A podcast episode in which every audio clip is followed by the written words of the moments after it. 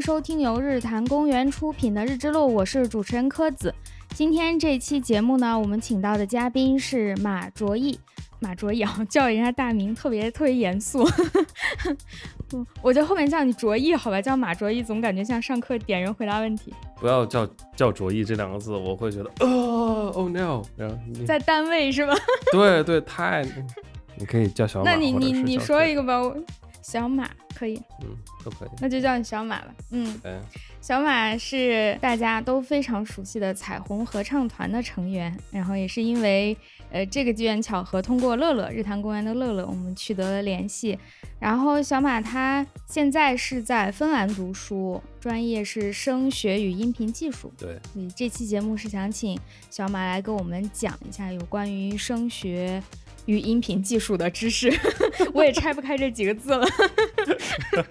这介绍跟没介绍一样。之前其实我们请过一位做声学的嘉宾老师，他是现在是在大学里面任教。他主要也是研究声学，不过他主要研究的是这个声波检测，就是利用声波来无损的检测一个东西的内部哪里出现了问题，所以他应该是声学应用吧这个领域，还不是研究声音啊、音乐啊这种这种本身的问题。这一期我们就请小马来讲一下他的这个研究方向。嗯，所以就先请你给我们讲一下什么到底什么叫声学吧。我说了半天都是些大白话，什么是声学？对这个问题，我跟别人也解释过几千次了。我觉得跟大家也再说一下，就是声学啊，不是生物学啊，这个声是是 是声音的声，对，就是经常会我跟说，哎，你是学什么专业？我说我是学声学的。声学是学生物吗？我不是，我我不是，我是说声音的那个声。声音的那个声哦，然后他还可能会质疑我这个前后鼻音哦，声音的那个声，然后我才会跟他说，对，声学的话，其实简单来说就是声音的科学，所有自然界的凡是能够有声音的这些地方，都是我们所要去研究的这些地方，比如说空气中的，比如说我们生活中常见的有音乐方向的，有这种噪音方向的室内的声学，还有包括语语音的。这些东西都都很多，还有比如说像像水下的，可能涉及到一些声呐呀等等，包括你之前提到的，就是另一位嘉宾，他是做这种应该是类似于超声波探伤的这种工作，那这个可能是探探究在固体中的这种表现。所以说，声学这个学科它研究的范围非非常广，但是呢，这个专业有一个很大的特点，就是它是一个交叉性非常强的学科。也就是说，你各个方向它都要懂一些。首先，你要懂一些物理，你还得懂一些基础的数学，信号处理你也得懂一点。然后适适适当的，你还得懂一些音乐。所以这就使得这种专业通常来说不会出现在本科的专业当中，通常是在研究生及以上的这个 degree 里面。这个就是声学。那音频技术的话，其实是。更多的可能会跟现代我们说计算机的这方面是有关系的，比如说我用计算机去仿真、去建模、去做信号的处理，对吧？比如说咱们现在用的这个录音软件，它这个宿主软件里面可能会有很多的 VST 的这个插件，那它背后的这些算法是怎么样去弄的啊？我这个声音它这个采样它是怎么样去采的？包括说。这种数字的滤波器是怎样去实现的？那这个就是跟音频技术是比较相关的。那这个就是我们学校的这个专业，怎么说呢？就是一个非常 general 的一个概念。嗯，那就是我们普通人听到声音，大家好像一般的概念就是日常的声音，然后音乐，还有一些噪音，啊，我们会这样划分。这个从专业上也是这样分吗？如果说是在空气中的传播的这个角度上来说的话，对于人类来说，我觉得可以分两部分，一个就是对自己，就是说它是有信息的；第二个就是它不携带任何的信息，比如说噪音。就是你可以有很多种不同的分法，但是如果说非要让我去做一个分的话，那我就会分为这两种。有信息无信息的话，比如说鸟叫声。那这个可能对我来说也是没有信息的，比如说风吹过树叶啊，沙沙作响，那这个声音对我来说也可能是是没有信息的。这个就哦就是一个分类的一个角度。这好像比较主观吧，是吧？这个信息到底什么叫有信息没信息，可能每个人都不一样。有些人听鸟叫，起码他会觉得好嗯听，或者有人懂鸟的话，他可能从鸟叫里能听出一些嗯不同的品种啊、什么之类的。这个就比较主观了，每个人。对你嗯说的这个东西非常的重要，就是这里面要引入一个概念，就是是现代的声学的评估中会把声音。就是人人类去评估一段声音，我不管是评估说这个东西是好听还是不好听，还是是怎么样，就是单纯我们对这个声音进行一个评估的话，会分为三个层级。第一个层级叫做物理层，物理层是什么概念？就是说这个世界真真实实的发出的声音是不以人类的意志为改变的。我举个例子啊，比如说两亿年前有一颗小行星或者一颗陨石撞击到了地球，那肯定会产生巨大的声音，对吧？但是能够因为说人类那个时候并不存在，所以就没有人听到那个声声音，所以这个声音就不存在。这个话是不是听起来就会比较荒谬，对不对？也就是说，物理层的这个东西，就是它世界上它真真实实的因为震动所产生的这个声音。那么第二个层级，我们讲的是叫做感知层，这个就跟人类息息相关了，也跟动物也都息息相关。就是当人类听到这个声音的时候，它是怎么样去感知的？有的人可能就会想说，那世界上发生的这些声音，人耳听到了，不就是听到了吗？哎，这个不是。咱举个例子，比如说次声波和超声波，人类就听不到，嗯，但是这些声声音也是确实存在的，对不对？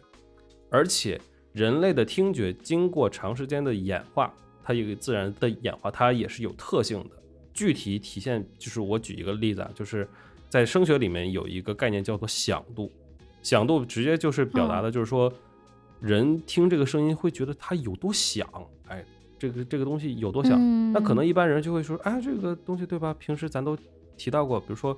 什么办公室说话的声音是多少多多少，你分贝；什么摇滚音乐现场又是多少多少的分贝。是的，这个东西它也是能够反映出这个声音具体有多大的。但这个东西它强调的是声压级或者说一个声能级，它是一个物理的一个量。但是人耳听听过去的话，它所产生的这个响度的反应是不同的。什么意思呢？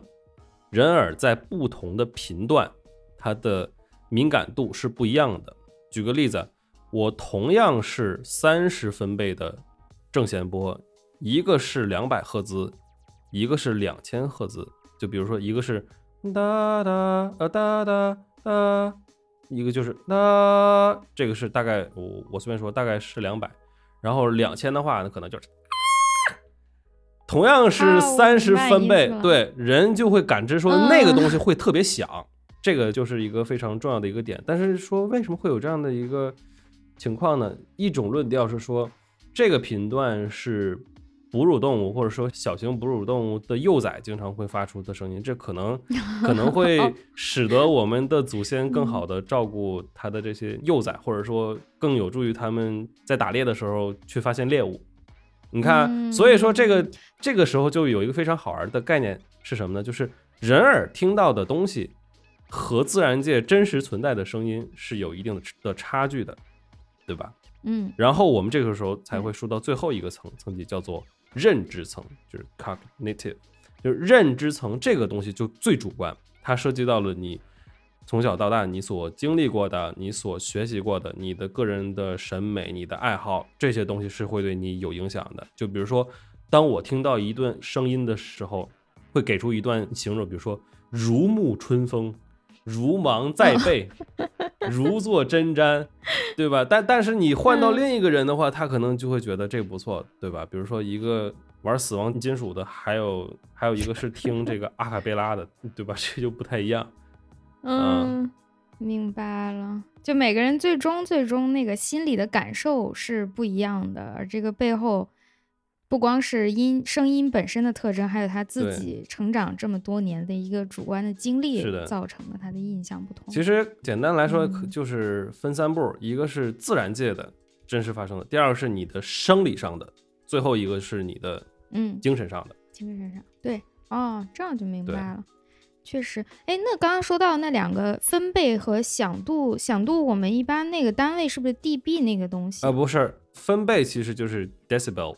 dB，这个是、哦呃，首先要有 bell 这个概念，然后再是 decibel，就是它乘十分之一。就正常来说，我们说，嗯首先分分贝它是一个物理单位，它不是物理量。嗯，然后一般来说，我们说的是它的这个单位个声压级。在说声压级之前，我们先要说这个声音是怎么一回事儿啊？首先就是声音经过就是物体的震动，然后它会传递到某些介质，比如说常见的介质，咱们说就是空气，无论是咱们说呃说话也好，还是说咱用喇叭呀，还是乐器啊，怎么或者说敲一下桌子，这些都是通过空气传播的。那无论是传播到嗯我们的耳朵里，还是传播到麦克风里，它都是靠空气去传播。是因为说，举个例例子，我敲一下这个桌子，这个桌子首先在我的敲击下，它形成了一些小的震动，这些震动会引起它周围的这些空气发生震动，然后这个机械波就会在空气中传播出来，一个一个的。那你想想，这空气中的各种各样的一些分子，比如说什么氧气的这些分子、氮气的分子，它就会在不停的这个震动嘛，来回的，然后这样的话，它就会打在你的耳朵的那个鼓膜上，或者是说打在我麦克风的那个传感器上，这样就会它打下去的话，就一定会产生压强，对不对？嗯那么通常来说，我们说声压级，它它这个东西它的一个标准的一个计算方式，就是我这一点的压强单位是帕斯卡除以一个标准压强，然后对这个除完的这个东西我进行对数，我取一个以十为底的对数，最后再乘二十，那这个就是它的升压级。所以就会产生一个什么样的一个好玩的特点呢？就是这个东西跟地震一样，每增加二十 dB，它其实实际上它某一点的这个压强它是增大了十倍。嗯这样的话就可以引申出一些跟数学相关的一些小计算了。比比如说，我这儿有一个十分贝的一个喇叭，然后我这时候再放一个十分贝的喇叭，它们两个加起来，你听起来的这个它的声压级是多少？哦，它不能线性的直接加是的，在一起，是的，对，它就是会有这样的一个效果。嗯明白了，怪不得。呃，有时候看那种大型演出啊，或者我们以前也有办演出的经嗯验，如果没有这个概念的话，就会觉得我喇叭放的越多，然后我这个现场的声音就是像一个喇叭这么大，两个喇叭就应该两倍大，三个喇叭三倍大，就是会有这种线性的概念，然后觉得那我多放几个音箱就肯定更响，然后也没有考虑过它们之间声音会串，或者哪个音箱应该冲哪个方向。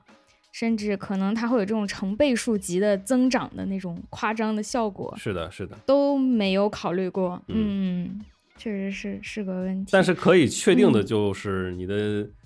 扬声器音箱放的越多，肯定声音是越大的。但它不会更好听，它并不是我们脑中想象的那种更大，嗯 变成一种恐怖的放大。嗯，确实是。那响度的单位是什么？响度的单位就是它有衡有它一般会用一个物理量，就呃，它呃能算是物理物理量吗？它叫做颂嗯，颂，送对，是一个哦。嗯，是一个非常小众的在这样的一个的的一个量。对。我我觉得聊太多响度可能没什么太多的意义，因因为这个东西嗯它了解一下，因为嗯。我们一般没有概念，大家对。其实谈得多，谈到声音就说分贝，没有人意识到还有响度这样一个概念，我们就觉得我们听到的声音多大，就是因为它本身就有多大，嗯。就是这样，给是的它做了一个这样的联系。这个地方我可以还稍微引申一下，就是苹果的耳机的这个系统，前些日子它出了一个响度补偿的一个功能，就是它会根据你可能是不同的音乐风格，然后去给你做不同频段的这种响度的补偿。其实好多音乐软件在做这件事儿，就是同一首歌，你在不同的流媒体平台上去听，其实它是不太一样的。每个平台会有自己的一个，嗯，它就是就相当于美颜相机吧，对，就是每一个呃流媒体，它会自己对这个音乐做一个美颜，你最后听到的是它给你美颜过后的那个那个音乐了。对，我觉得你刚才提到的那点，就是美颜这个东西，你说的就非常对。首先在音频上，其实你也可以做各种各样的美化。那常见做的美化就是，第一是调节它的响度，那第二就是调节它的音色。比如说我有各种各样的滤波器，我可以在声音上去做、嗯去做各种各样的处理。比如说我要想让我的声音变得更低沉一些，那我就把我的低频拉大一点儿。我如果我嗯是一个口齿不太清晰的，那我可能需要把我的高频拉大一点儿，因为辅音这种东西，通常来说都是在高频会比较多一些。对，哦哦，那我知道了，就是那个 Beats 那个耳机，嗯反正也没给钱，我们就多说品牌吧。就是好多人说，如果你不是特别爱听 hiphop 呀这种嗯东西的话，就不要买 Beats 耳机，因为它会把它整个声音做的特别偏重低频，嗯它适应的音乐风格就是那种低频特别重的、鼓多的，然后这种对。你用来听其他音乐，它就会变样，嗯就会就会走样了。但是这个其实是另外一个概念了。我刚才提到的那个是它是人为的去做一些调整，还有像比如说嗯咱们一般、就是你刚才提提到的，无论是耳机啊，还是像这种音箱啊，它有的东西可能虽然说也能调出来，但是通常的情况下，我们希望这个东西是一个理想情况下，我们就是作为一个专业的音频的工作者，希望它可能是一个一个比较平滑的一个的一条线。这条线是啥呢？叫做频响曲线，就是频率响应的一个曲线。它反映的是你这个电声器材、耳机或者是扬声器，它在各个频段上的表现是如何的，就看看它有没有偏科。哦，明白哎了。就是这样。因为比如我们我们说音箱的话，它首先箱体的结构、箱体的大小是会对它的频响曲线有绝对意义的这种影响的。理论上来说，你的这个箱体越越越大，它的低频的表现就会越好，而且也包括就是说它的形状啊，怎么怎么样怎么样的这些东西都有关。所以说，一般来说，你买到一个耳机，或者说你你买一个麦克风啥的，或者说你买一个扬声器，它后面都会有一个这个曲线，就一个横纵嗯坐标，可视化对的表现对对对对，出来了。是的，它就是嗯来反映说嗯我在不同的频段，它的这个响应是怎么样。所以你可能有的耳机可能就是低频不太行，或者是高频不太行，怎么怎么样嗯。嗯，哦，那就可以根据自己的需求去挑。它也，它如果是完全是平的，肯定是最还原原来的声音。但有些人可能就喜欢听更多的低频、嗯或者更多高频，对对对，就可以去挑相应的这个是的，个。这个就跟很多人喜欢嗯东南沿沿海的一些省份吃东西可能会更讲究原汁儿原味儿嘛。其实这个就就、哦就是个人喜好的 一个的一个表现。啊，确实嗯确实，喜欢低频就像喜欢吃辣一样，就是一个口味问题。对，这个就是一定是的。嗯，频响曲线倒是老听这个词，但是没有概念。嗯我已明白，这下明白，就是频率的频，声响的那个响，带比较响，口字旁那个嗯响，曲线，频响曲线。对，明白。我还以为这个频响曲线是跟响度什么有关系呢。这个叫做频率响应啊、叫做 frequency response。它就是讲，就是说，就比如说我很复杂的一大团各种各样频率的声音，假如说我现在是就像一个以一个龟派气功的一个方式去把它发射出出去，发射到某嗯一个空间里面。然后这从这个空间的另一头出来的，你发现，哎，好像就只有高频，或者是只有低频。所以呢，我们就说这个空间，它对某个频段它的响应是好的，还还那还是弱的。嗯，明白。哎，不知不觉已经问了这么多升学的问题。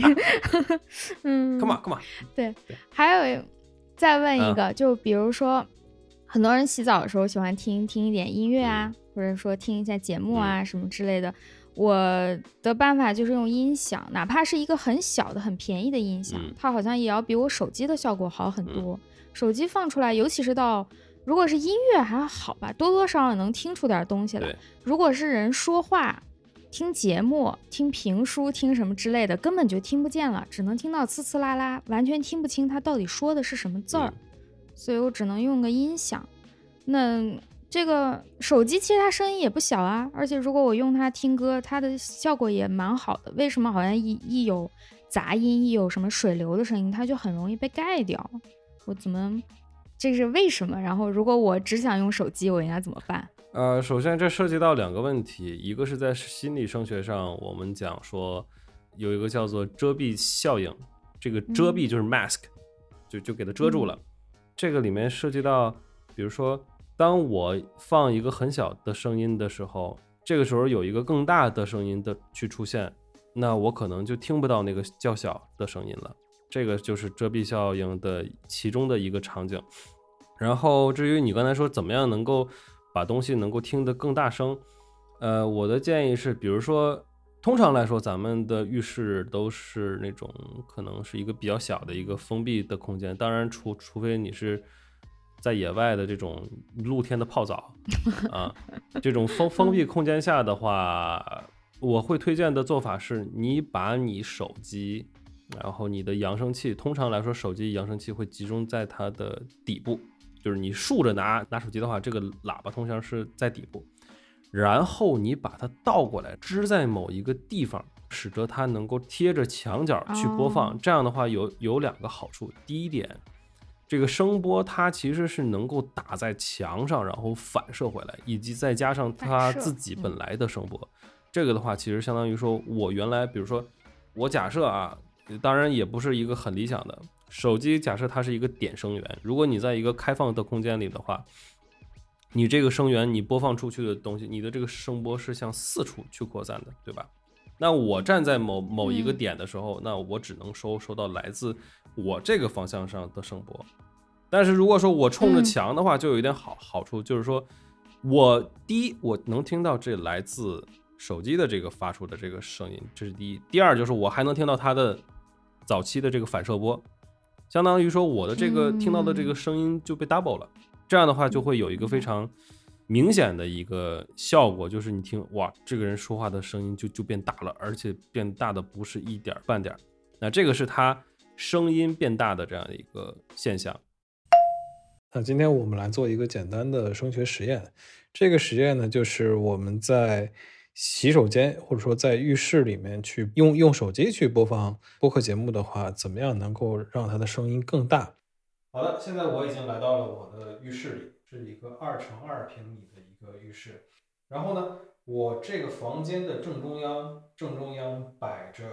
我的这个麦克风，也就是我现在录制声音的这套设备。与此同时呢，我会把我的手机放到我整个房间的左前方，也就是靠近角落的这一侧。但是呢，这个手机的扬声器，也就是手机的喇叭，是正对着麦克风的，它是正正对着麦克风的。然后呢，在这个房间的右前方的角落里面。有一个淋浴的喷头。好，我们来试一下。当我们把手机的扬声器对准这个麦克风进行播放的话，它听起来会是怎样的？学习一个语言，不管说你是只是想去使用的，因为你可能要出国去学习，或者说你工作的场合中你需要使用。好，与此同时，我们在尝试把我们的淋浴打开。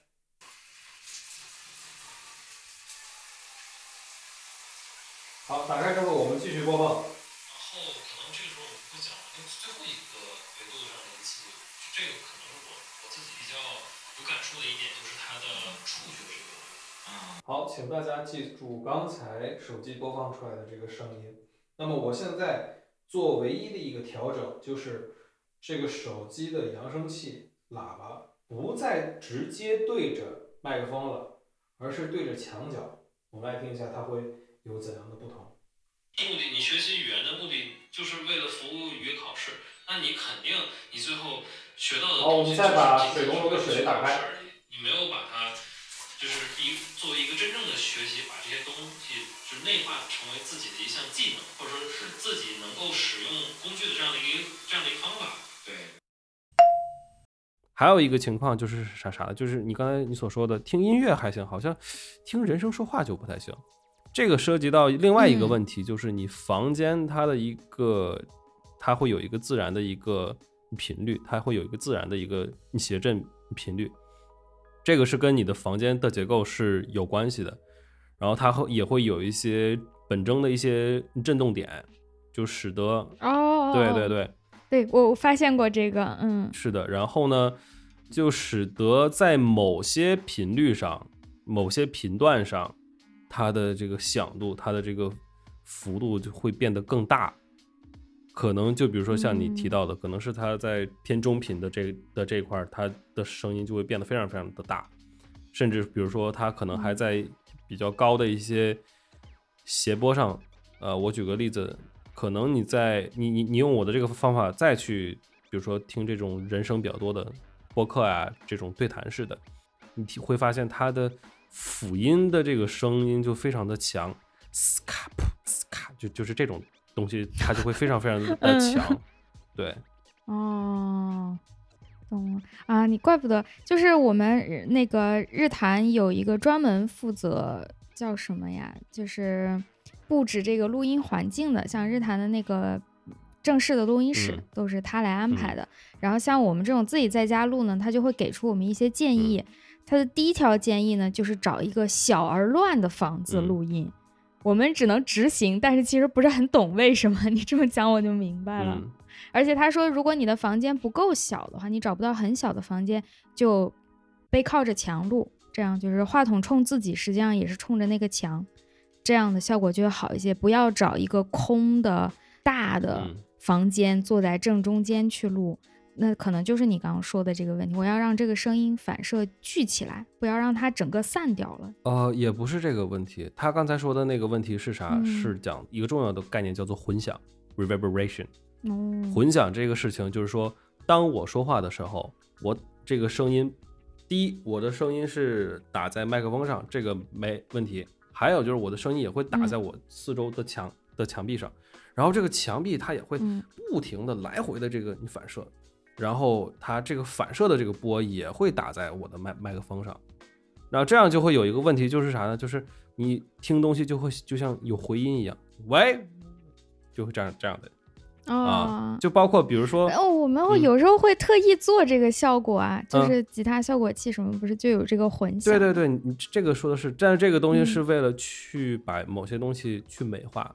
但是一般录人嗯声的话，我们希望还是比较干的。是不是类似于就是拍出照片来，我不要一拍就给它弄一个什么虚化光影那种那种造型，就先所谓的干，就是说很清晰的展示出照片里的内容，而不要嗯去给它加那种雾化效果。所谓的混嗯响是不是类似于雾化效果这种？呃，可以类似吧，但是混响它在物理或者数数学的层面上，它它其实是卷积。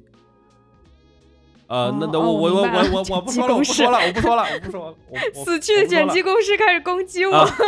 我就这么说啊，就是 我干的意义是为了说我后期能够有更好、更方便去处理。我就是纯人声，我这个东西我放到这儿，嗯我时间轴啥的都能对得清清楚楚。如果是有混响的话，你会发现你在这，比如说我们在用这个 Adobe Audition，你你打开，你拉细开、拉开，你拉细，就是它每一个声音它都有一个尾巴，每一个声音都有一个尾巴，哦很难受。而且呢，我现在说的这个字儿，可能还受着上一个字儿它的尾音，就是它的这个墙壁的这个来回的反射的这个影响啊，对吧？这你就混了，嗯，你就葫芦了，就对吧？你浑浊了。那嗯混响和 delay 是不是其实它的是相通的呀？就是和延迟，是就是我的延迟特别密集的时候就是混响，不是混响是特别密集的回声。我这么说啊，和 delay 还不一样。对，延迟是是是延迟，呃，延迟通常来说是我把某一个东西我重复的去播放，我重复的去播放，但是它其实这个东东西跟回声就比较像，但是延迟一般，哎，等一下，因为延迟的话，在音乐效果器里的延迟可能和平时说的那个延迟可能概念可能还还不太一样，这个我可能我我就不说了，因为这个我不能做到百分之百的准确。但是可以说清楚的是，混响其实跟回声的区别在于，回声它因为距离过长，它的这个空隙，它时间上的空隙可以大家能够反应过来。比如说我站在一个巨大的一个一个仓库里，我大喊一声“喂喂喂喂喂喂”，这个的话，它就对，其实它跟混响是一个道理，但只不过是因为它太大了，时间长，我就能够感知出来这个维跟维之间的这个空隙。但是混响的话，就就比如说咱们这个小房间就十几平米，你声波每秒钟三百四十米，那你能你对吧？你这个是你反应不过来的。但是你确实能够感觉到，如果说我同样的话，我在录音棚里去录，那个纯净度，嗯，是跟在这种正常的房间里是不一样的。然后还提到了一个，就是这个小而乱是什么意思？就是首先我们说一个前提啊，就是录音、录人声、录播客。更希望的是在一个比较干的一个环环境下，就不要有太多的混响。乱是代表说这个房间如果乱的话，它的表面积是不是就更大了？啊，我这里面有各种各样奇奇怪怪的东西，比如说我有一一床被，我这屋子里面晾着好多的衣的衣服，这样的话就是使得我整个内部的空间里面我充满了我的这个表表面积你变大了。而且，比如说这个乱的东西还有个特点，就比如说像什么被啊、什么编织物啊、你海绵，它们有一点就是它的吸音的效果非常好，它吸收声波的这个能力非常好。如果是你这个房间就是家徒四壁，就是都是这种光滑的空间的话，那你肯定它它的这个反射的这个效果就会更好。就比如说你。到洗手间里面，那个里面你肯定不会，你有什么被啊，你什么的，你都是什么瓷砖，对不对？所以你在那个里面，你就会就会觉得啊，这个一说话嗡嗡的，对吧？对。还有一个感知，就比如说你搬家，比如说你可能装修房子，你这房子刚装修好，你可能会觉得那是这样，你你听你说话是这样的，你搬家家具什么都搬进来了，这之后都安安置好了，你的那个混混响就比原来你就听不到了。是因为你这些东西搬进来了之后，你又有沙发，又有这个，又有那个，它把这些东西就它的吸收能力就更强了，所以他会才会推荐你就是找一个小而乱的这个你房你房间。对，通常来说，大的房间有一个最大的弊端就是，第一它会吵，就如果说只有你一个人的话，它可能也会稍微吵一点，因为它空气的噪音就会比较大，这是第一。第二个就是说。如果说你这个稍微大一点的房间，然后呢，比如说你在一个，当然这个大也是有前提的，就是大且家徒四壁。你就比如说教堂这种情况下，你你可能比如说我三十米之外有人穿着高跟鞋咔咔咔走路，那我这儿也能听得非常的清楚，对吧？哦，是的，是的，是的，对。所以说它就是录声音呢，就是录人声，基本上都要在这种小而乱的环境里。因为你做不到那种专业的，就是四周全都是吸音材料的那录音棚的的环境。那所以那种大的音乐厅，它是需要通过一些设备装置来让它变得适宜这个演奏，是吧？不然岂不是大的那种音乐厅，它不就是很空吗？哪怕坐了一些人，嗯，它怎么控制它的混响啊，它的这些效果？嗯，实际上是这样。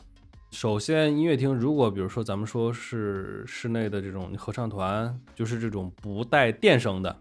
比如说你交响乐，对我们不说带电带音箱，我们就说最传统的那种。首先，这个是空间的声学肯定是经过调试的。通常来说，如果你仔细看的话，舞台的上方会有一个你反音板，就是说这个声波，因为比如说我们无论是人声还是乐乐器的话，我们把它近似成一个。点声源，然后呢，它不仅是往往前打，它因为它是一个一个球面的一个波，你往外散嘛，对吧？往外就是往上方的这个东西，如果它有一个挡音板的话，它就嘣儿，然后它就继续通过这个挡音板反射到观众席上，它是这样。对，然后包括就是说整个你这个场地，它是比如说它是做一个圆形的，是一个是一个椭球形，还是做一个长，还是做一个长方形？然后你提到的另外一个点就是，观众穿衣服与不穿衣服，这个其实对于观众的听觉来说没有任何的穿吧，一般还是穿。不是，不好意思，我说错了，我说错了，哎，不好意思，不好意思，这段一定给你留着。我的意思是想是说，呃，是有观众还是没观众？我其实我哎我我刚才是想说，就是观众你穿衣服穿的多还是那还是少，这个是很有关关系。嗯，但是影响的效果并嗯不是在观众席上，而是在舞台上的演的这个演演员。哦，哎，对，那种传统的剧场，它如果没有反送音箱的话，我们就说没有音箱的那种嗯特别古典的剧场，它怎么保证台上的人能听到这个这个整体的演奏效果？看指挥，哦哎，他实际不能靠他自己的耳朵。对，实际上就不能。所以说，比如说嗯我在彩虹的经历，就是我们会对每一个音乐厅，我们自己会有一个主观的评价，就是这个厅好不好唱。啊，就是我们哦能不能听到自己的声音？比如说我在男低，我在这个位置上，我能不能听清楚钢琴？我能不能听清楚嗯女高？那这个的话就会涉及到，通常来说，对于我们来说，这种小一点的厅肯定是比较好唱的，然后长方形的厅也是比较好唱的，因为它这个哦反射的话，就是它这个混响捕捉起来可能会更简单一点。但是比如说像什么东方一，就比如说像上海的上上交东方艺术中心这种，因为它是一个是一个圆形的嘛，这个可能唱起来的话就会比较困难，所以我们一定要看指挥，就不能听，不能通过嗯靠听的方式去想说，哎，我这个地方是不是该我了，怎么怎么样。而且确嗯实明白了，指挥还是有用是的。是是的，而且回到就是刚才你说的那个点，就是有没有观众，包括说观众穿衣服穿多还是穿少，这个确实是有很大的关系的。当没有观众的时候，比如说我们演出前两个三个小时还在走走台在排练的时候，我们那个时候听自己的声音，听的还还是比较清楚的。但是观众一进来之后，相当于说，首先第一，这个空间内它里面的表面积增大了；第二，观众他身上穿了很多的衣服，包括他观众他自己也是很好的吸音的材料。那我们的这个声波传出去之后，反射回来的的这个量就会比较少。还有一个比较好玩的就是冬天的话，比如说我们在冬季场开演出的时候，因为穿的比较多，所以它吸收音声音的效果可能会比你夏天只穿一个 T 恤那个吸收的效果还要好，可能我们就能听到的东西还会更少一些。哦，我也有这种感受，因为我们有时候在学校，像礼学校礼堂，对于我们这种演出来说就蛮大嗯的了，就确实有你说的这个感觉，在彩排的时候觉得自己弹得很清楚，嗯互相也都能听得见，但是一到正式演出，就有一种自己的声音达不到后面的那种感觉了。就好像所有人都在无意识的把自己的声音放大，弹的声音也弹得越大，嗯然后唱的人也更大声，因为他老觉得好像传不过去，到后排那儿就听不见了，有一种那种触及不到后排的感觉。嗯，其实最主要的问题还是他听不到自己。对对，是自己感觉自己声音变弱了，比比起彩排的那个时候。是的，是的，啊，懂了，原来是有科学原理的，还以为是上台紧张。哎，刚才我们也说到音色的问题，嗯就是，嗯、我们学乐理的时候大概有了解，就是声音有有音色，音色是因为它有不同的这个共振不一样造成音色。那再具体一点吧，我也只了解到这儿了，就是背了那么一句话，到底音色是怎么样一个区别？比方我们每个人说话的声音都不太一样，或者有时候大家会下意识的觉得比较高壮的人，他的声音就低沉。嗯然后瘦弱的人声音就比较尖细，还有这种这个是刻板印象呢，还是说真的就是有这样的规律啊？呃，严格意义上来说是有规律的。你刚才提到的音色，其实主要还是在于人声人说话的这个音色，对吧？嗯，对，我们就谈这个。那其实人说话这个东西，在仿真建模上的话，我们会有一个模型叫做 Source Filter Model，就是声源和滤波器这样的一个组合。声源是啥？就是嗯声带，就是声带。声带它起的作用就是我产生震动，震动产生声声波。但是这个震动产生的声波，它能起的这个作用，它就是调节它的音高。然后，对吧？哦咱回到就是说，咱初初中物理学的声音的三要素：音色、强度，这个就是这个声音的大小以及它的这个音高。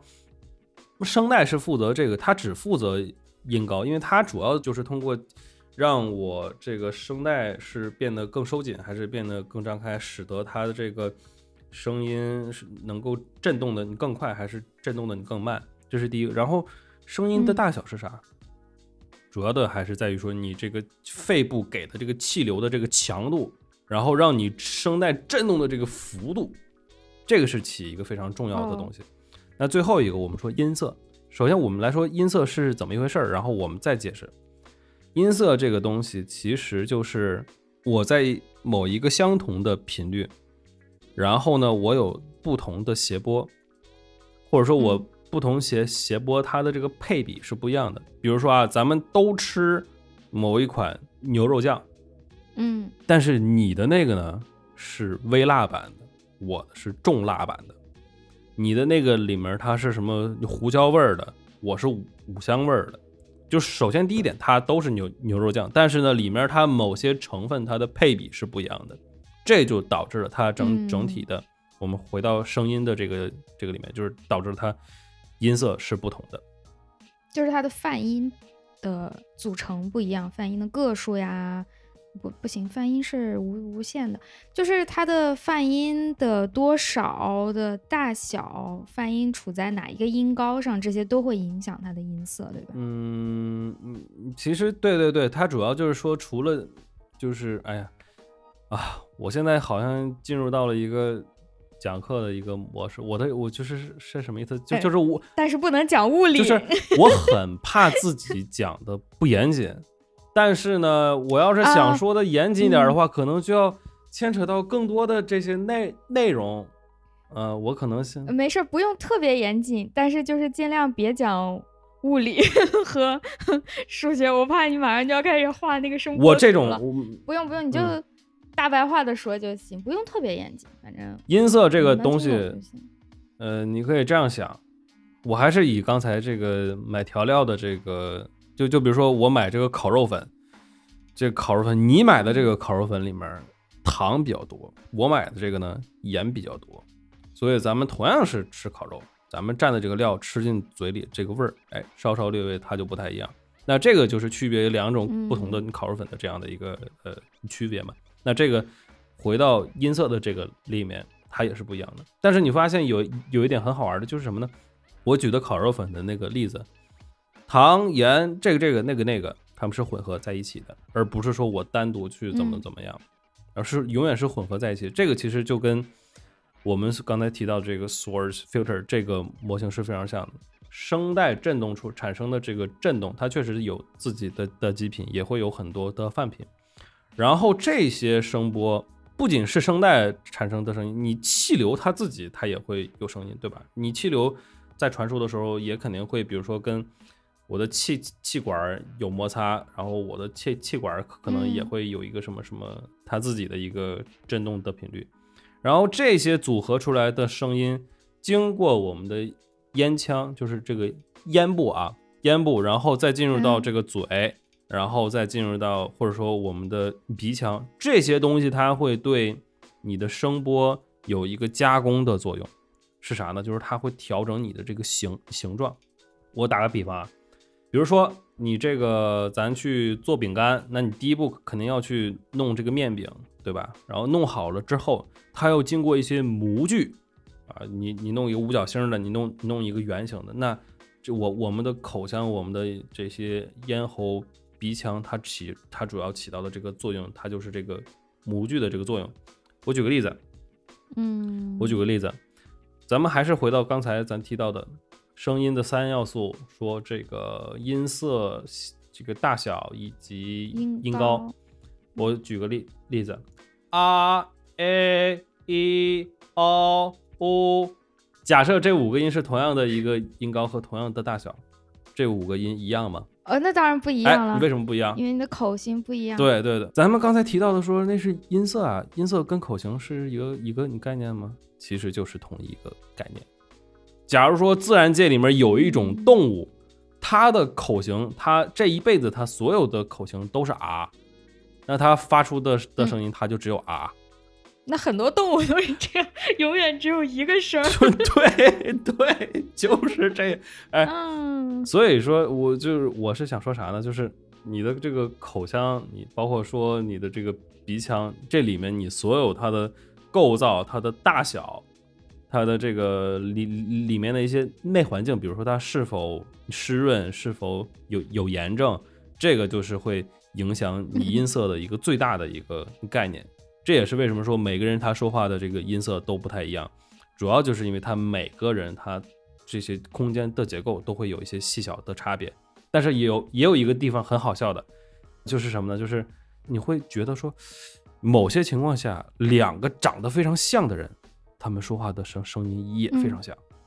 嗯，对吧？甚至你会觉得说，嗯是的哎，这个人儿他说话是这个声儿，那很有可能他长得就是这个样儿，对吧？嗯，对有时候听吧？声音会会脑子里有一个人那个人的形，就我刚刚说的比较、嗯。呃高胖的人，你就会觉得他声音低沉，或者你听到低沉的声嗯。音，就会想这个人好像就是一个比较高壮的人。哦听到那种尖细的声音，脑子里肯定就出现了一个比较瘦弱的形象。对，其实尖细跟这个低沉它不是一组反义词。呃，呃，我间我来给你细和嗯低沉、呃，对，啊，不是反义词啊。它，它其实是这样，就是尖细它其实是音色上的一个东西，但是你说低沉这个东西，它更是一个基频上，它它是一个音调上的。比如我现在的这样的一个说话的声音，我现在这样说话的一个声音，嗯嗯，肯定他不是在这两个是音高不同的问题是对吗？是这个是的嗯嗯呃，当然他也也有也有可能在音色上也有一些细细微的变化，但是主要就是说，为什么大家会想说这个高高壮壮的人他声音就比较低沉？比如说对吧，像那些篮球运动员，对吧？他这个最 他这个有有一个很重要的一个点就是，嗯，你可以想象一下，当你这个人变得更大个儿的话，你身上的每一个器官理论上都会变得更更大个儿，对吧？你的头会比正正常人嗯也大一点，手也会比正常人。那你整体你的发生的这些器器官也会比正常人要稍微大一些，你的声声带就会比正常人要稍微厚一些。厚一些的话，就会导致你的振动的这个频率就不是就不会非常高。嗯，嗯，对。嗯至于你啊你前面他肚子也大，共振的那个音响也比较大。呃，其实进不了腹腔，声音进嗯腹腔的概率非常，是我觉得是非常少，因为有横横膈膜的存在，它就其实能够哦。挡到非常、挡掉非常多。其实如果说有的话，也主可能是是是是胸腔，对，因为气体的结构的话，因嗯为肺是在在胸腔的，不，但是你提到另外一个点，就是说间隙啊，间隙的话，除了说他身材比较小，然后他基础的这个基频，就是他的这个音音调会比较高，还有一个就是说他可能器所有的器官也比较小，导致他在高频的这个，就是他在在谐波的这个音色的这个模模具，把它修修改的嗯。也、也是，比如说集中在比较高的频段，这里面会引入到一个概念叫做嗯共振风，共振风共振是共振风风共振就是正常咱们说共振的那个，你共振风就是山峰和这个山谷的这个的这个风。这个的话，哦因为你刚才说你不想听到画这个图画图像，没有我办法我，就感觉波形已经在我面前对了。我就 点到为止啊。我的意思是啥呢？嗯就是说这个间隙的话，除了他那个啥，还咦我要有这样说话的声音。他其实，在音色上，他会有一个，就是唱歌会有一个有一个概念叫做声音会比较靠前啊、比如说都嗯听说过，对对对但我不知道具体说的是啥。比如说东嗯南亚人，他们说话就比较靠前，哒哒，我说话成这样，哒哒哒哒哒哒哒的，对对对吧？对但是这个东西它就跟你声音、你的音调的高低就关系就不是非常大，因为东南亚人也有那种高高壮壮的、比比较胖的，但是他们的声音就是既低沉又比较靠前，所以这个、哦这个其实不太一样的。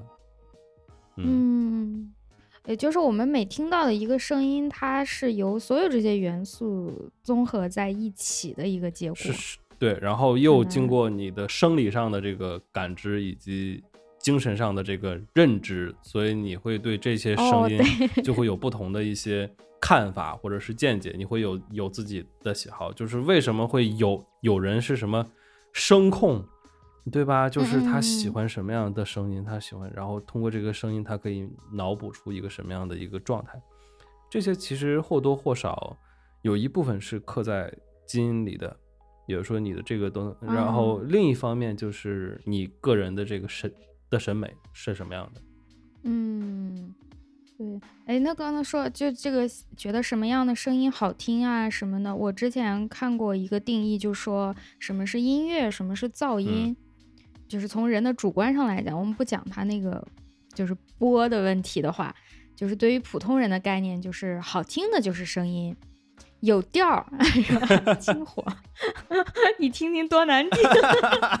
大家一定要听一下这首歌啊，就叫你听听多难听。它就里面有一句就是青年小伙子有调儿好听，这个有调儿的东西我们就管它叫嗯音乐，没调儿的乱七八糟的东西就管它叫噪音。嗯这个是是这么分对吧？那什么叫有调儿？它为什么这种东西就有调儿呢？首先，有调儿它的反义词不是噪音，它是没有调儿。我是呃，我 确实我不是啊，我我我不是在跟你这个玩文字游戏，这个确确实是的，这个是在在心理声学里面有有一个概念叫做调性，就是它的旋它的旋律性。比如说我现在说话的这个，我现在说话的话就没有任何的调调性，对吧？我我不能我长时间嗯都一直这样的说话，包括比如你比如说我拿一个东西我往桌子上一摔，这有调吗？嗯，对吧？没调，对吧就？就是嗯就就为什么呢？因为它的基频它不是很突出，你感知不到这个基频的存在。但这个这个可能又提到，就是可可可能会引申到你刚才提到的，就是噪音。我们说白噪音，无论是白噪音还是粉噪音，有一个很很重要的一个特点，就是它在各个频率上，它都是非常平均的分布的。所以你可以想象中，就是在画画的那种感觉里面，就是把你把所有的的颜料全都挤在一个盘子里面，然后和来和去，和来和和去。一般来来说，画画的人会把这个色儿叫脏了。那其实嗯声声音也是一样的，就是噪音就是这种脏了的，因为它什么东西它都有，然后呢，它也是平，它它也是就是非常的混杂，你可以就就像是你把所有厨房里所有你能找到的调味料全给它和在同一个碗碗里，就是这样的一个感觉。然后，嗯，就尝不出一个具体的味儿对对对，就你就是这样，所以你嗯你你你这个对吧？你回到音回到音乐这个里面，首先你的基频一定要突出。呃，我们所谓的这个基频就是它你的这个声声音的这个调儿啊，这个嗯音调，然后就是它音调它是否是遵循着音乐规律的变化。比如说我我也可以说话的时候音调变来变去，比如说汉语它就是一个声调的一种语言嘛，我们有不同的声调，这个是嗯在很多其他的外语里面是不存在的。或者说我就随便瞎哼哼，嗯，嗯就像防空警警报一下，你说它有调吗？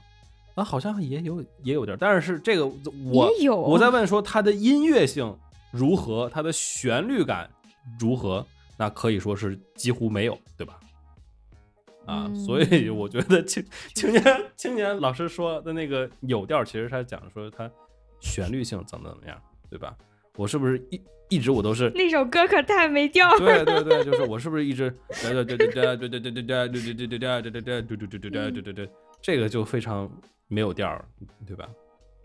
也是啊，就是从它是一个有调儿到它是一首音乐作品，到它很悦耳，可能还是有一些细分差异的。是的，嗯，包括比如说我刚才提到说是否遵循音乐规律，我的意思是啥？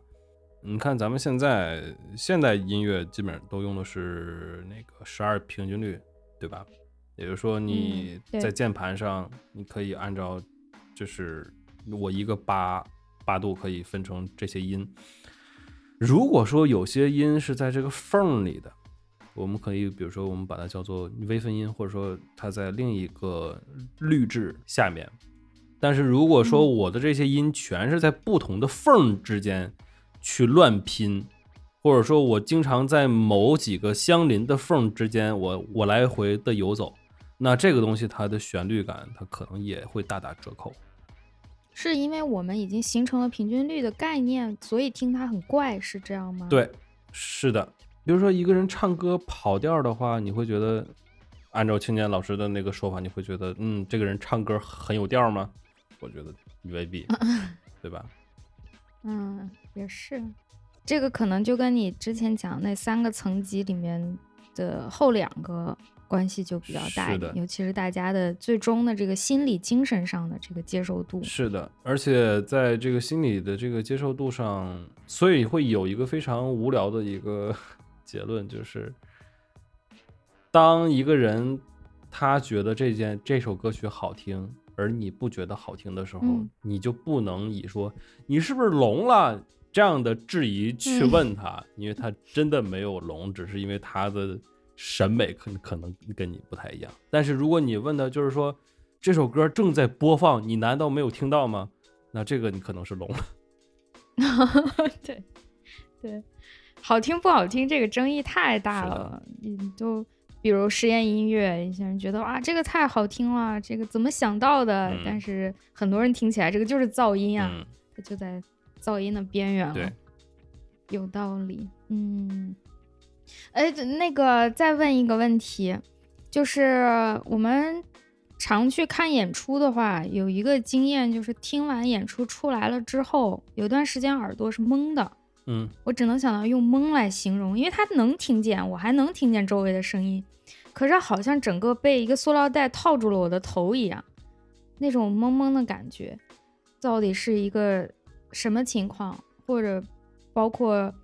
随着年龄变大，是不是人的听力？我看过这种说法，就是说这个听力损伤是不可逆的。你只要年龄变大，它一定会耳朵就越来越不好了，耳背了，听不见了，是靠养是养不回来的。对，这个关于听力保护，你们是不是也有一些设计？嗯，先回答第一个问题，就是这个通常来说是那种大型的电声的演唱会，有有那种电声的扩音的设备。对吧？一般来说这样，你出来会觉得，嗯，所谓的那个蒙或者被罩住，其实是你的当时的那个听力是变弱的。那为什么会变弱？是因为你在一个很吵的环境下，你的耳朵会适当的保护自己，就是说我不用接收那么大的音音量，我就可以足够产生一定的信号了。就是你不用把光给我。照的那么亮，然后我就行了，行，我知道，我我知道了，好好好好，我知道了。对对对，嗯，耳朵它就是有这样的一个效果，然后从然后你出，我的耳朵下班了，是不是？不是，是因为它太强了，所以说我就没有必要太仔细的去去监听某一个声音啊。我觉得啊，我我我听到了，我知道了，好好好好好，我知道了。然后呢？一个很大的声音，就是我可以不用完全的接收，我就能告诉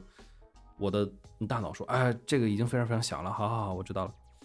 但是你出来了之后，你的这个听觉在一段时间之内它是要有恢复的，它从一个很松懈的一个状态，然后它回到一个正常的状态。这个还有一个反例是什么呢？就是我不知道你有没有进入过专业的录音棚。嗯，进去对，你会进去之后，你会觉得非常的安静，对不对？好像啥都都听不见，甚至你可能还听会听到一些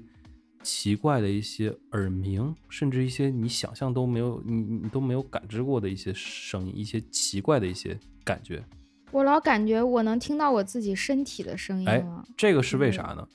其实就是因为这个环境本没有任何的声音。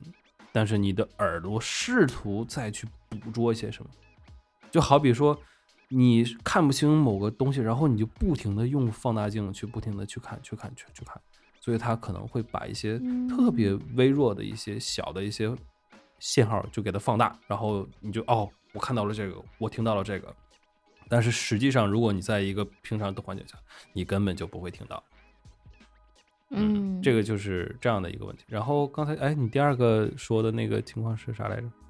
就是年纪大是不是一定听力就会越来越越差呀？这个听力差是耳朵里面哪个东西不工作？哦，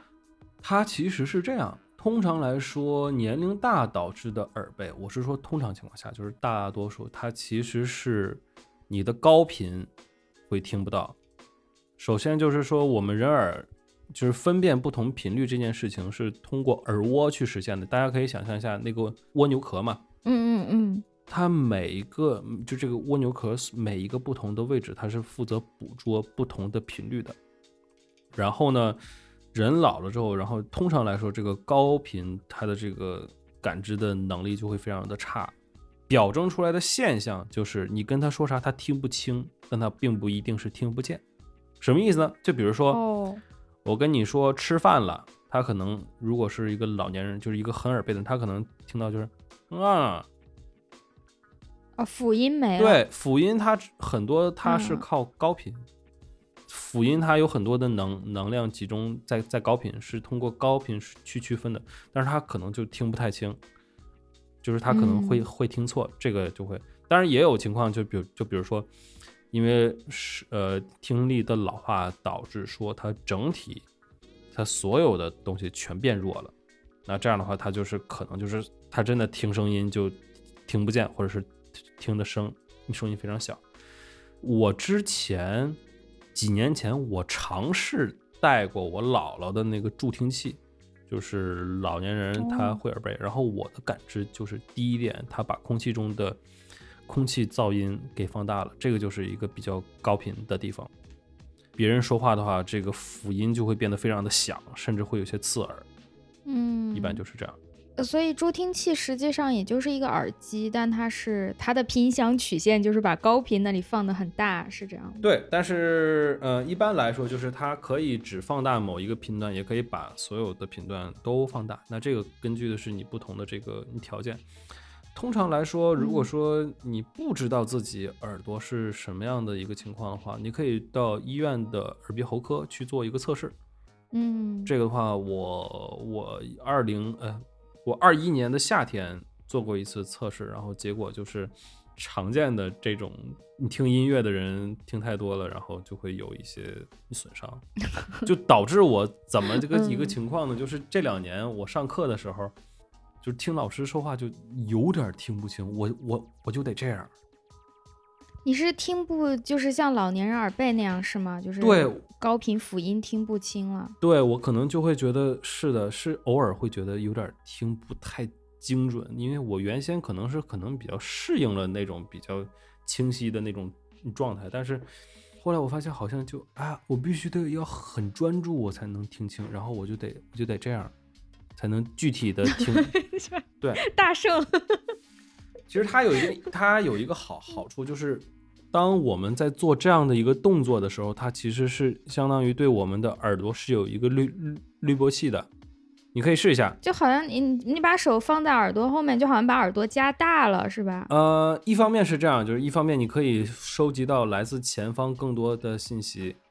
另一方面就是说这样可能也嗯会对这个声音有一个滤波的效果。比如，比如说我这样，然后你你什么都不不说话，你这样听，然后然后再把手慢慢的举过来，你会听到一个，对吧？对，这个其实就是它嗯空气的噪音，比如说我们说一个很很简单的一个白噪音，它经过你手型的这个变化，它有一个滤波的效果。比如说，它把能量集中在了某一个频段上，这样的话就可能会导致我能够听清楚某一个频段的这个说话的声音。嗯，嗯，对，滤波器这也是一个在软件里能见到的对这个其实就就是一个 人肉的一个，物理滤波器。对对对对对。嗯明白了，光知道加滤波器，但是没没想过哦，是啊，其实它也就是这样一个原理。嗯，哎，保护耳朵吧，我也觉得我听力不太行了。嗯，很正常就。是肯定比前几年嗯差很多了。现在我发现眼睛和耳朵的这个消耗太大了。嗯我前两天还在想这个问题，就是我们这一代人老了以后会面对的眼部疾病会非常多，因为在我们之前比我们长一辈的人吧，嗯我们的爸爸妈妈、叔叔这一辈的话，他们其实没有像我们用眼量这么大，嗯所以现在的医院医生会面对的老年眼科问题，嗯，还比我我就是我们以后会遇到的会多的很多，是现在根本没有想过的。咱们基本上一睁眼就在看手机，不是看手机就是看电脑，就从早到晚的盯着一个屏幕在看，然后耳朵里时常就放着耳机或者是音箱，就总有声音。本来这个世界的声音也变得多很多了。现在你你不刻意去听声音的话，满世界也都是各种声音，嗯，所以我觉得我们就这两个器官的损耗特别特别大。是的，不知道，也许我们老了以后，每个人都又聋又瞎吧。这不好说，我觉得。但是有一点，比如说，如果你是长时间在这种噪音很大，也也不一定是噪音，就是声波很大，就是很吵闹的地方工作的话，最好还是要佩戴。防护，比如说隔音的这种耳罩或者是耳塞，这个东西其实是非常有用的。我我在国外看到的这些，比如说施工的现场，工地无论是锯啊，还是说用那种冲击钻什什么的，他们都是会带着这种非常保护性非常强的这种耳罩，而且我也尝试过去戴一下，效果确实还挺不错的。嗯。就是完全听不见了吗？还是说它也是会滤一些声音？呃，不可能完全听不见，就是说它能够它能够阻挡掉很大的声音，它的隔绝性还还是不错，但不可能说是隔绝到零。还好，我觉得就是我们普通人的生活里倒没有太多的那种大的噪音，偶尔有，就是日常生活的声音，嗯，蛮多的。对了，提到这个冲击钻，我还可以跟大家去分享一下。大家想象一下，一个周六的早上，早上六点半，你可能还在睡梦中，但是你楼上的楼上的楼上的隔壁的隔壁就已经开始装修了，哒哒哒哒哒哒哒哒哒哒哒哒哒哒哒，然后你会发现有一个很奇妙的一个现象，如果你仔细发现的话，就是说，如果它是锯东西，它用电锯。电锯去切割的话，比如说它如假假如说这个电锯切割，呃，是在你小区楼下的花坛上，然后有些施工人他们可能在切割一些钢管，你可能会觉得哦，它这个里面可能有很多高频的声音。但是如果说它是在你楼上的楼上在装修的话，你可能更多的听到的高频的声音就少，或者说你为什么会觉得冲击钻的这个声音非常这么大？嗯，哒哒哒哒哒哒哒哒哒哒哒，这个是是为什么呢？哦，我明白你意思了，就是低频比高频传的远，是是是，不是这个吗？我其实想说的是，固体对于高频的传播，它的阻碍是比较强的。哦，就比如说，你像如果说它是在室外的一个环境下，比如说你打开你的窗户，你看着楼下有人在用电锯去去切割这个。你听到会有很多的这个高频的响声，但是假如说它是在你楼上的楼上，然后在家里面去切割什么东西的话，那些高频的东西你好像就听得不是非常清楚，你就只能听到它，嗯，你就只能听到这个了。哦哦，我明白你说的这个，我没有这么想过，但是我们是发现一个问题，就是原来在宿舍里面练琴的时候，练贝斯那个同学往往是会被。隔壁的隔壁什么之类被发现的，对，对，就是其实大家不是老开玩笑说贝斯听不到吗？就是演出的时候贝斯没开也不被发现，但是反而我们发现就是在宿舍里练的话，弹贝斯那个人一弹嘣嘣嘣嘣，隔壁几间都知道说哦你们在练琴呀。但是吉他反而，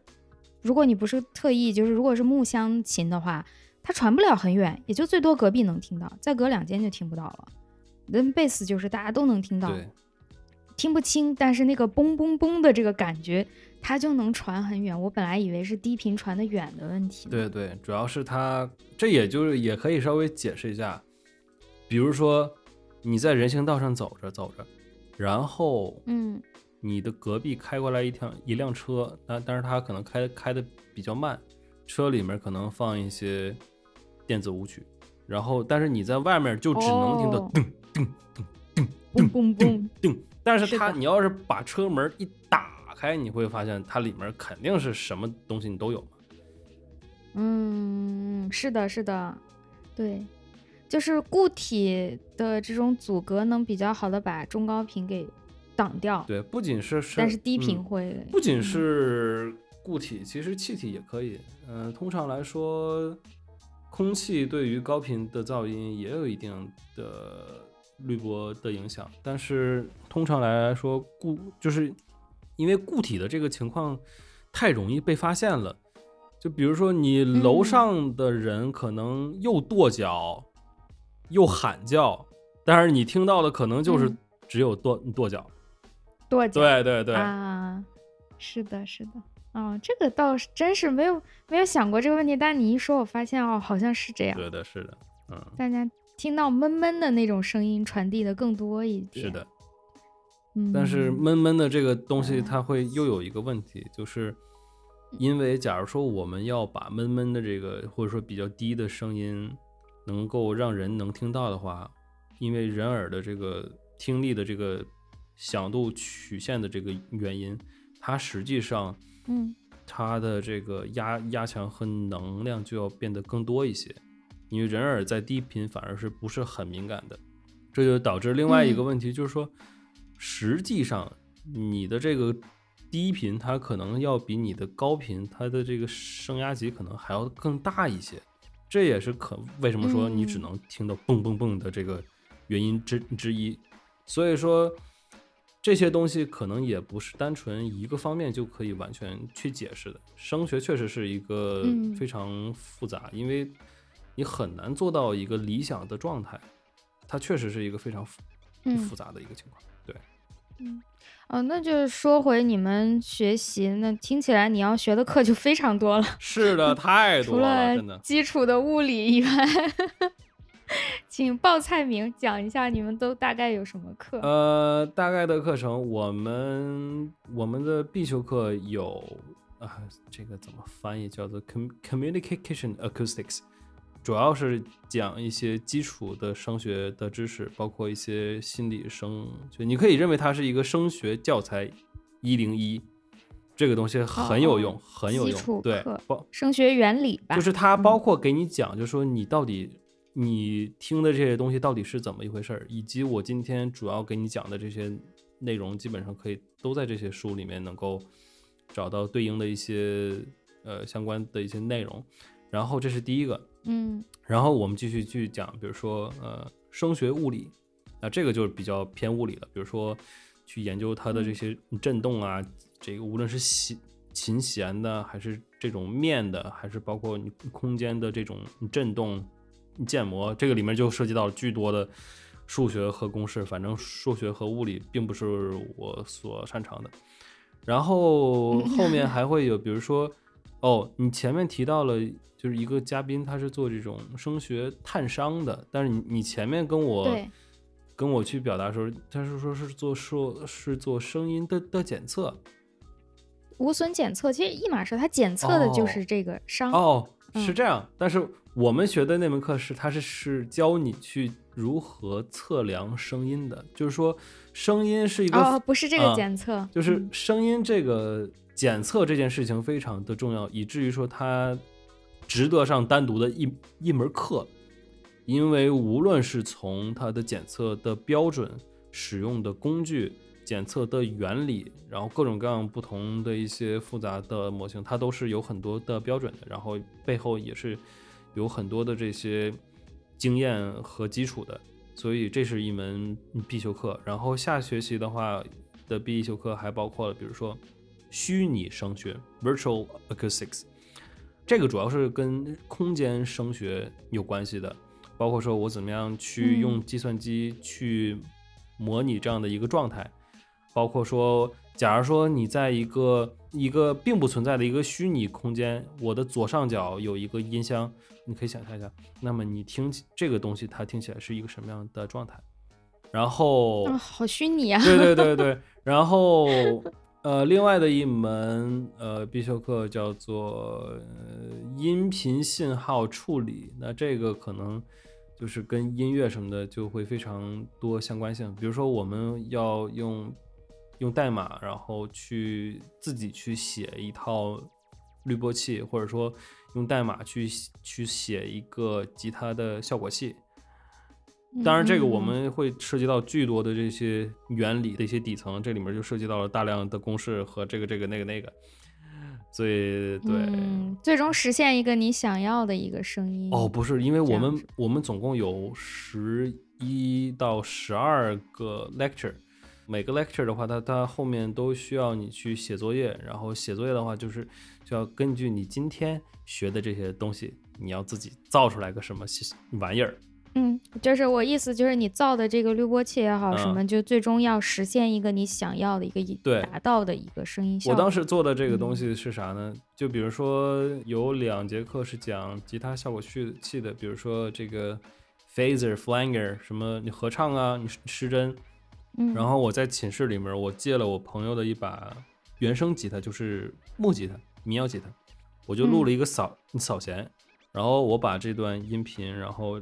应用到就是，然后它输入到我的那个代码里面，然后它就会出现各种各样不同的，就像是你踩了这个效果器单块之之后的这个效对对，效果，对，还挺有意思的。嗯，现在就是好多软件就直接做这个事儿对。就你把吉他直接